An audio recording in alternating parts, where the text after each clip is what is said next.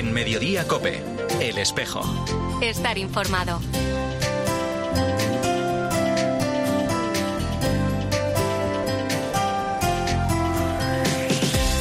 La una y 33 minutos, ¿qué tal? Bienvenidos al tiempo del espejo en Mediodía Cope en este 28 de julio. A esta hora, como cada viernes, te cuento la actualidad de la Iglesia de Madrid. El saludo de Mario Alcudia.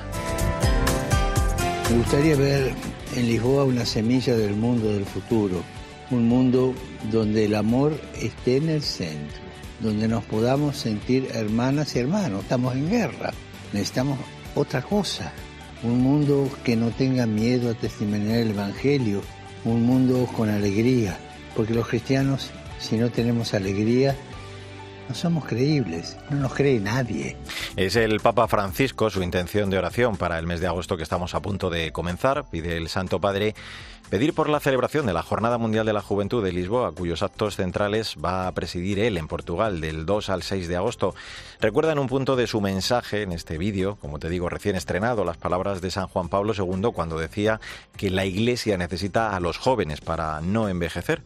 También explica el lema del encuentro. María se levantó y partió sin demora, recordándonos cómo ella, en cuanto supo que iba a ser la Madre de Dios, se puso en camino a toda prisa para servir. Por eso les pide a los jóvenes tomarla también como ejemplo. Es la hora de volver a emprender sin demora el camino de los encuentros concretos, de una verdadera acogida, de los que son diferentes, porque sólo así, dice Francisco, superaremos las distancias entre generaciones, entre clases sociales, entre etnias y, como has escuchado, decía, incluso entre la guerra. Los jóvenes son siempre la esperanza de una nueva unidad para la humanidad fragmentada y dividida. Después de un largo periodo de distancias, de aislamientos, vamos a volver a experimentar estos días, al ver al Papa entre los jóvenes, la alegría del encuentro con Dios. Nosotros hablaremos ampliamente en este programa de esa presencia de jóvenes madrileños en esta jornada, pero antes, a la una y 35 minutos, lo que hacemos es hablar de otros asuntos, de otros temas de la actualidad de esta Iglesia de Madrid en este espejo en mediodía, COPE en este cuarto y último viernes de julio. Comenzamos este repaso a la vida de nuestra archidiócesis. La Iglesia del Real Monasterio de la Encarnación ha acogido un año más esta semana la celebración de San Pantaleón. Son muchos los peregrinos que veneran al santo y que acuden para vivir en primera persona año tras año el proceso de licuefacción de la sangre de este médico y mártir contenida en una ampolla que se conserva dentro de un relicario que custodian las monjas agustinas recoletas desde comienzos del siglo XVII. Se trata de un santo muy conocido y celebrado en Oriente, por eso son muchos los cristianos ortodoxos incluso sacerdotes, los que acuden a rezar en el día de su fiesta. En la misa que presidió en honor al santo en la víspera de su festividad, uno de los capellanes de este monasterio, Joaquín Martín Abad, pedía de forma especial al Señor por intercesión del santo por la paz en Ucrania, por los enfermos, los ancianos y niños no nacidos. En este año que han venido tantos peregrinos y tantos fieles de Madrid y de un modo singular también ortodoxos y ucranianos, pues hemos pedido al Señor por la paz, en Ucrania y en todo el mundo para que cesen las guerras, las discordias, nadie arranque la vida a nadie, los niños que van a nacer puedan nacer y los ancianos que van a vivir puedan vivir. Vamos con más asuntos. Caritas Diocesana de Madrid abre el plazo de inscripción para los cursos de monitor de ocio y tiempo libre dirigidos a personas que quieren organizar y realizar dentro de un equipo de trabajo eh, actividades de tiempo libre y de animación sociocultural destinadas a infancia y juventud, adquiriendo conocimientos y experiencia en ámbitos como la educación y la intervención social o la cultura y el ocio para poder acompañar a menores en procesos educativos y lúdicos. Toda la información y las inscripciones puedes realizarlas en la web www.caritasmadrid.org. De la importancia de esta formación nos habla el coordinador de uno de estos cursos de monitor de tiempo libre de Caritas Madrid, Roberto Trujillo. La finalidad de un curso de monitor de ocio y tiempo libre es proporcionar a los participantes las habilidades, conocimientos y recursos necesarios para organizar y dinamizar actividades de ocio y tiempo libre, dirigidas a diferentes grupos de personas, como niños, niñas, adolescentes y jóvenes. Esta experiencia se desarrolla en tres fases, combinando la teoría con la práctica, saliendo de aventura a un albergue y realizando prácticas en una entidad. Además, realizar un curso de monitor de ocio y tiempo libre no solo ofrece de habilidades específicas para trabajar en el ámbito del ocio y de la educación, sino que también potencia el desarrollo personal y social de los participantes y, en definitiva, contribuye a una sociedad más enriquecedora y orientada al bienestar. Haced lo que los diga al pie de la cruz es el lema con el que la parroquia Virgen de la Paloma y San Pedro el Real celebrará sus fiestas patronales en honor a la Virgen el próximo 15 de agosto. Desde el día 6 se va a celebrar una novena a las siete y media de la tarde con el rezo del Rosario, seguido de la Eucaristía a las 8 de la tarde, cada día rezando por una intención diferente. El domingo 13 se impondrá la medalla a los nuevos congregantes y el lunes 14 tendrá lugar la tradicional ofrenda de flores con las que al día siguiente adornarán la carroza de la Virgen en la procesión, seguida de una adoración al Santísimo durante toda esa noche. Ya el día 15, la Eucaristía solemne de la una de la tarde la presidirá el obispo auxiliar de Madrid, Monseñor Jesús Vidal, en la que participará de manera especial el cuerpo de bomberos, uno de cuyos miembros tendrá como cada año el privilegio de bajar el cuadro de la Virgen al término de esa celebración. Gabriel Benedicto es el párroco de la Virgen de la Paloma y San Pedro el Real. Todos somos madrileños, eh, al pie de aquella Virgen que nos mira y que nos dice espera. Cuando parece que no hay salida, cuando todo se oscurece, ella es la mujer de la esperanza, es la mujer fuerte que recapitula toda esta historia de salvación de las mujeres hebreas fuertes que esperan que al final aparezca la luz. Y por eso pues les invito a todos a participar de esta fiesta que culmina pues el 15 de agosto con la bajada del cuadro, con la devoción a la Virgen y la procesión. La cita en, en agosto es para, para todos aquellos que tenemos madre y aquellos que la tenemos que descubrir. Y un apunte más, la iglesia parroquial de San Francisco de Borja va a acoger el lunes a las 8 de la tarde una solemne Eucaristía organizada por la Compañía de Jesús en Madrid aplicada en memoria de su fundador, San Ignacio de Loyola, en su festividad litúrgica. Bueno, pues así hemos llegado a la 1 y 39 minutos. Enseguida vamos a hablar de la Jornada Mundial de la Juventud de Lisboa. Esta semana han partido los primeros jóvenes desde nuestra archidiócesis. Van a ser más de 10.000 madrileños. Estos días ya están participando en los días en las diócesis previos a la llegada del Papa Francisco el próximo 2 de agosto. Enseguida hablamos, como te digo, con una de las jóvenes peregrinas y también con nuestro obispo auxiliar, Monseñor Jesús Vidal, que ya está por allí con ellos. Ya mismo les saludamos en este espejo de Madrid en Mediodía Cope. En Mediodía Cope, el espejo. Estar informado.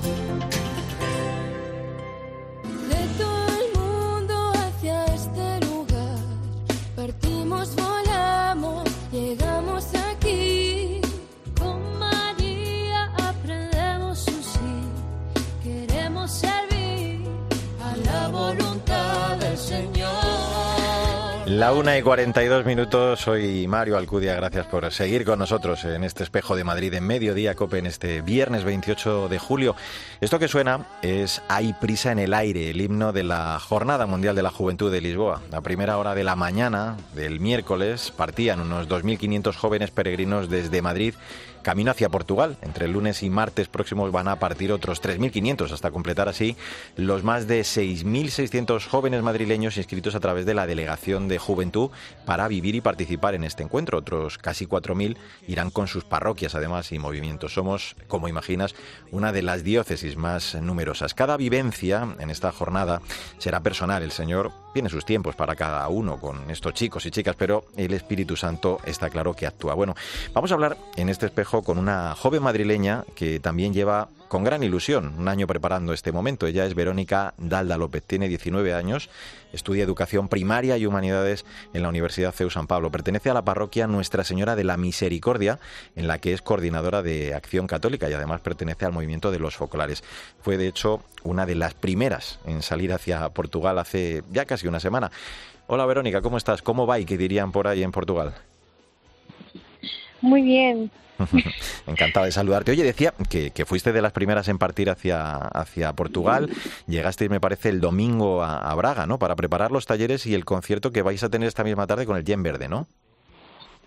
Efectivamente, el Yen Verde es un grupo de música formado por, por, chicas, ¿no? Eh, y bueno, hace estos talleres para pues transmitir eh, el amor de Dios que nos tiene y el que todos somos uno, ¿no? La unidad, la fraternidad para que también podamos participar pues eh, jóvenes en, en esos conciertos, ¿no? Y bueno, lo tenemos esta noche y estamos un poco nerviosos todos. el Yen Verde, que por si alguien no lo conoce, eh, pertenece a la rama femenina musical de, los focolares. Eh, contaba también, eh, Verónica, que, perteneces a la parroquia Nuestra Señora de la Misericordia, donde eres coordinadora de acción católica. podías haber viajado con la universidad, quizá con, con la de Leju. en fin, son formas distintas de vivirlo, con personas también distintas, pero al final lo que os mueve a todos es ese deseo de cambiar o, o de revitalizar ¿no? vuestra vida de fe, que es lo que os ha llevado hasta allí. Sí, yo podría haberme ido con, con la parroquia, con la universidad o incluso con otras parroquias, ¿no? Porque Acción Católica, pues, eh, pues se conforma con muchas parroquias, ¿no? eh, pero, el, o sea, con el movimiento de los focolares eh, tenemos como una unidad, ¿no? Entonces, eh, para mí la experiencia, eh, yo creo que la voy a vivir mejor con, con mi grupo de, de la unidad del movimiento, ¿no? Desde la primera vez que, el Papa Francisco participó en la JMJ de Río, eh, en todas las citas ha recordado más o menos eh, algo similar, ¿no? Estas JMJ son eh, para los valientes, no para jóvenes que solo buscan comodidad, decía él. Me imagino que, esto, Verónica, también se aprecia, ¿no? Se, se respira alrededor ahora mismo en Portugal con lo que tú estás viviendo ahí durante estos días. Sí, nos hemos estado encontrando con un montón de grupos de peregrinos que han ido llegando desde todo el mundo, o sea, peregrinos de Polonia, de Colombia, hay mucho latinoamericano ya por aquí y todos venimos eh, lo mismo, con cosas eh, más bien humildes, ¿no? Y con el corazón abierto y preparado para lo que se viene en estos días. Tú estuviste en la JMJ eh, de Madrid, aunque te pilló muy pequeñita, eh, y hablando de recuerdos, eh, pedía el Papa a los jóvenes hablar con los abuelos antes de partir, poner en, su oración los frutos de este encuentro. Tú has tenido a tus abuelas muy en mente estos días, Mariluz, que falleció hace dos años, que te enseñó las oraciones que aprendemos todos de pequeños, y tu otra abuela María, que tiene Alzheimer, pero que tú decías estos días que a buen seguro también te hubiera animado ¿no? a vivir esa experiencia. esto nos hace caer también, Verónica, en la cuenta el que supone haber recibido, ¿no? ese don que supone el haber recibido recibido la fe en casa? Sí, mi abuela Mariluz eh, siempre nos enseñó pues eh, la fe, el, permanecer en la fe, permanecer unidos en Cristo y a ella seguro que le hubiera dado ilusión. De hecho, dicen que para las JMJ hay que llevar siempre cosas para dar a los demás. Seguro que me hubiera dado un taco de estampas, porque además le encantaban las estampas. Eh, y bueno, mi abuela María también habría estado muy contenta. Y pues las cosas que dicen las abuelas siempre, ¿no? De pues aprovecha, a ver, a ver si conoces a alguien o a ver cuántos amigos te haces. Y bueno, pues Sí. Qué bueno. Oye, estos días eh, previos a la llegada del, del Papa, eh, los días en las diócesis son también para disponer a fondo vuestro corazón, además de lo que habéis hecho durante todo el año, para recibir, para escuchar las palabras del Papa Francisco. En estos días, pues estáis asistiendo a, catequesis, también a distintos actos culturales. Eh, es una invitación a vivir la riqueza de la Iglesia, ¿no? Ahí es donde se da cuenta uno de la universalidad de la Iglesia, ¿verdad? Sí, porque al final somos un montón de jóvenes que vivimos un montón de realidades súper distintas, ¿no? El, cada uno vive la fe eh, desde, su, desde su particularidad, ¿no? Pero además el contexto, el país influye mucho. O sea, eh, yo hemos estado yendo, pues quizá a, a Eucaristías con peregrinos de, de otras diócesis o de otros países, por ejemplo, los de los peregrinos de aquí, de, de Portugal, eh, polacos, y el, lo viven de una manera muy distinta. Y también eso como que nos enriquece, porque vemos que todos estamos unidos en la fe desde como distintas vivencias, ¿no? E, entre esas claves de un encuentro como este, Verónica, eh, está la de descubrir que cuando uno se siente amado y, guiado por el Señor, cuando le descubre en su vida, eh, como se experimenta en una jornada como esta, vuelve de otra forma muy diferente ¿no? al lugar del que partió cuando volváis vosotros aquí a, Madrid. En ese sentido, ¿con qué expectativas has acudido tú a Portugal y también tus compañeros, tus, tus amigos con los que viajas? Bueno, siempre que se hacen actividades de este tipo, pues retiros, o bueno, muchísimo menos multitudinarios desde luego, se vuelve con el llamado pedo espiritual, ¿no?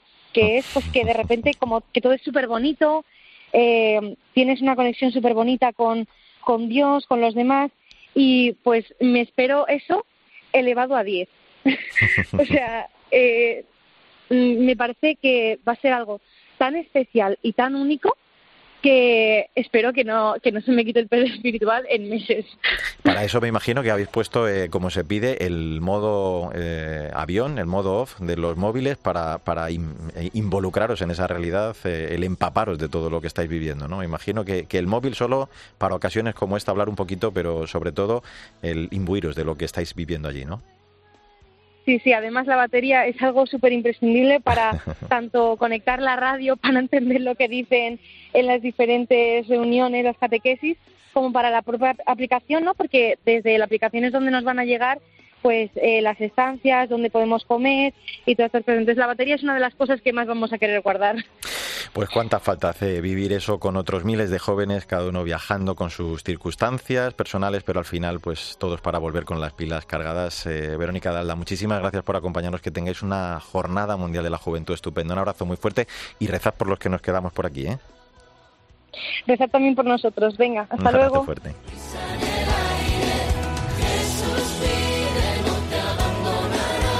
Bueno, pues así suena Portugal en este momento. Entramos en la recta final de, este espejo a la una y 50 minutos. Junto a esos nuestros jóvenes que ya están en Portugal para participar de esta gran cita en Lisboa, para ese gran momento que, como estábamos contando, supone para sus vidas este encuentro eclesial de la juventud en torno al Papa, que va a marcar sus vidas, seguro. Están no solo muy bien organizados también desde la Delegación de Juventud y muy bien acompañados para vivir a fondo esa experiencia. Uno de los que se preocupan y ocupan también en gran parte de ello, además de los sacerdotes que han viajado con ellos es nuestro obispo auxiliar, Monseñor Jesús Vidal, que ya nos atiende amablemente desde allí. Don Jesús, ¿qué tal? Gracias por atendernos. ¿eh? Gracias a vosotros. Buenos días, Mario, y toda la audiencia. Estamos contando que, en estos días ya se está viviendo, lo contaba ahora Verónica, con gran intensidad, ¿no? Esos días en las diócesis. Eh, son días, don Jesús, para preparar el corazón a esa intensa experiencia de, de poder luego escuchar lo que el Papa también va, va a decirles cuando llegue, ¿no? Sí, vamos viendo que uno de los rasgos que va preparando el corazón es la acogida, la buenísima acogida que hemos tenido en la archidiócesis de Braga, va poniendo en el corazón pues un gran agradecimiento en los jóvenes, ¿no? Y van encontrándose ya con jóvenes de otras diócesis, con jóvenes de otros países y así les va preparando el corazón poco a poco en encuentros cada vez mayores que nos van conduciendo hasta el pues el encuentro culmen allí en Lisboa. Mm. Es evidente que, que nada de esto tendría sentido si cada uno de esos millones, eh, miles de jóvenes no hubieran tenido ese encuentro personal con Jesucristo, pero a la vez, don Jesús, qué importante es tener eh, el, este momento de vivir en comunión la fe, ¿no? precisamente desde esa experiencia también yo creo desde donde podemos entender si cabe mejor ese lema que, que nos convoca, ¿no? Ese María se levantó y, y partió sin demora, ¿no? Sí, porque el encuentro con Cristo se tiene que dar en la iglesia. El encuentro con Cristo no es un encuentro que se dé como fuera de la comunión de la iglesia, fuera del encuentro con otros cristianos. La comunión de la iglesia no, es una cuestión puramente teórica o no es una idea, sino que es un encuentro con otros cristianos que te abre el corazón y, en la calidad de este encuentro, en la escucha conjunta de la palabra, en los sacramentos, pues es cuando se verdaderamente de forma más, más fuerte. Entonces, pues sí, verdaderamente eh, esta comunión que vamos experimentando, la acogida con cristianos de, tantas diócesis del mundo, es lo que nos lleva al encuentro con Cristo. Eh, en esta época eh, es importante dar ese testimonio hacia afuera también, ¿no? Es lógico que viven como peregrinos, decía el otro día el arzobispo de, Sevilla, que van como peregrinos y volverán como apóstoles. Y digo que, vemos el testimonio de estos chicos, de estas chicas, la alegría de ser cristiano que pide el Papa lo dice en su intención de oración, le hemos escuchado en este programa, la, felicidad que se va a irradiar a todo el mundo desde Lisboa y por supuesto luego también la valentía de muchos de ellos al anunciar al Señor cuando regresen. ¿no? En este sentido siempre decimos, eh, don Jesús, que tras una jornada mundial de la juventud se vuelve con el depósito de fe rebosante, ¿no? Sí, eso sí, es la, es la, es la alegría, es la alegría del Evangelio la que vivimos estos días con tantos jóvenes que están como viviendo y entregando, eh, pues esta alegría, pues que, pues que es uno de los rasgos más habituales de las jornadas de la juventud, ¿no? Pues tantos jóvenes por las ciudades cantando, bailando y con un tono muy, muy sano, con un tono, pues de una, de una alegría que no rompe, de una alegría como que no, que no divide, sino de una alegría que une, de una alegría que, llena el corazón y nos une en comunión y en acogida. Aunque han pasado ya 12 años, eh, es evidente que, los que tenemos algún año más no podemos dejar de, recordar la Jornada Mundial de la Juventud aquí en Madrid de 2011. Seguro que en estos días eh, le ha venido a su mente ya, ya algún recuerdo ¿no? de, aquello, de lo vivido en, en 2011 en Madrid, ¿verdad? Pues sí, muchísimos. Las calles llenas de alegría, la acogida de la gente. Estamos viviendo mucho lo que nosotros vivimos en los días de la diócesis, ¿no? Acogiendo también a gente de tantos países, el encuentro con los sacerdotes, pues con los obispos ahora para mí, ¿no? También, pues una cosa muy, muy bonita. Hay muchas personas eh, a las que le renace o le reflorece su fe con, fuerza, incluso otras eh, encuentran su, vocación, algunas al matrimonio, otras a la vida sacerdotal y religiosa. Eh, cada Jornada Mundial de la Juventud es de alguna forma, yo digo, una primavera de la Iglesia, ¿no? Se, se, afina allí el oído y el corazón para descubrir esa llamada del Señor. ¿Qué es, qué es lo que provoca esto, don Jesús? pues es precisamente esa apertura del corazón que uno vive en la entrega, ¿no? Cuando uno está viviendo, pues, las dificultades también que se viven en este tipo de jornadas, pues con tantas esperas, eh, pero uno percibe que la alegría de la vida está en entregarla, no está en guardársela a uno mismo, sino en entregarla a los demás, en servir a otros, en encontrarse con otros, y, esta alegría mueve el corazón a, a, entregarlo, y ahí es cuando el Señor, pues muchas veces aprovecha para llamar, ¿no? Y para ver también el testimonio, pues en estas jornadas de tantísimos sacerdotes, por ejemplo, que nos acompañan en la peregrinación de la diócesis y de su generosidad, ¿no? De tantísimos pues consagradas, consagrados y esto mueve el corazón de los jóvenes a, que salga este deseo de entrega, ¿no? Y también pues muchos eh, noviazgos que luego llegan a ser matrimonios. Decía usted que, lo recordaba, claro, eh, la de Madrid eh, de 2011, aún como sacerdote, yo no sé si era ya rector del seminario, ahora la vive como obispo. ¿Cómo cambia vivir una jornada con ese ministerio que a usted le toca ahora el hacerlo? Pues eh, es para mí, como dices, no la primera jornada de, obispo y es muy bonito porque es acompañar, es acompañar, no es como un ministerio de presencia. Nosotros, en concreto en Madrid, claro, pues vienen muchos jóvenes y no podemos estar con todos todo el tiempo, pero notas el bien que les hace a ellos ser acompañados, que ellos vean que además de los sacerdotes, también el obispo, los vicarios episcopales, salimos también de nuestra casa, salimos de nuestra comunidad, ¿no? Para, para estar con ellos, que ellos nos vean que estamos aquí con nosotros, les hace percibir esta referencia, creo, de paternidad, ¿no? Este signo sacramental de, de Cristo que va con ellos, de la Iglesia que les acompaña, ¿no? Y esto, pues, eh, creo que para ellos es algo, y nos lo están diciendo, ¿no? Para ellos también, pues, sorprende, ah, vienen con nosotros todo el camino. Pues es una cosa muy, muy bonita, una cosa muy bonita. Le hago una última. Eh, en las catequesis que ha tenido la oportunidad, en las misas que ha celebrado estos días, eh, sobre todo en qué les está insistiendo a los jóvenes que, acuden pues con ese corazón deseoso ¿no? De, encontrarse con el Señor, de, tener un encuentro fuerte con Él. Pues mira, les insistimos en la apertura del oído, es decir, que estén atentos, ¿no? que, que abran los ojos, que abran los oídos para dejarse impregnar un poco de todo lo que están viviendo y después que tengan paciencia. A veces los jóvenes quieren vivir unas experiencias espirituales muy intensas y que se mantengan mucho tiempo. Esto no es posible, es decir, es necesario que la semilla, como dice el Evangelio de hoy, que la semilla caiga, que la semilla entre y para esto hace falta paciencia, hace falta confianza en Dios para que Dios vaya transformando poco a poco nuestra vida, ¿no? Entonces yo creo que es esto, apertura, también paciencia y confianza para que eh, esta llamada de Dios se vaya haciendo poco a poco también en medio de las dificultades, de las eh, bueno persecuciones a veces, ¿no? Pues incomprensiones que podemos encontrar a nuestro alrededor, pero que eh, son las que hacen que la semilla de la palabra de Dios pues vaya entrando en nosotros ¿no? y nuestra vida se vaya transformando. Pues, Monseñor Jesús Vidal, obispo auxiliar de Madrid, gracias por atender la llamada de este espejo. Que tengan unos días estupendos en Portugal, que sea una magnífica Jornada Mundial de la Juventud. Un abrazo muy fuerte. ¿eh? Muchas gracias. Un abrazo también a ti y a todos los oyentes. Por supuesto, en COPE vamos a estar muy atentos a todo lo que ocurra allí en Lisboa. Ahora Pilar García Muñiz sigue en Mediodía COPE, contándote toda la actualidad de este 28 de julio. Nosotros volvemos el 1 de septiembre. En nombre de todo el equipo, el saludo de Mario Alcudia. Feliz descanso.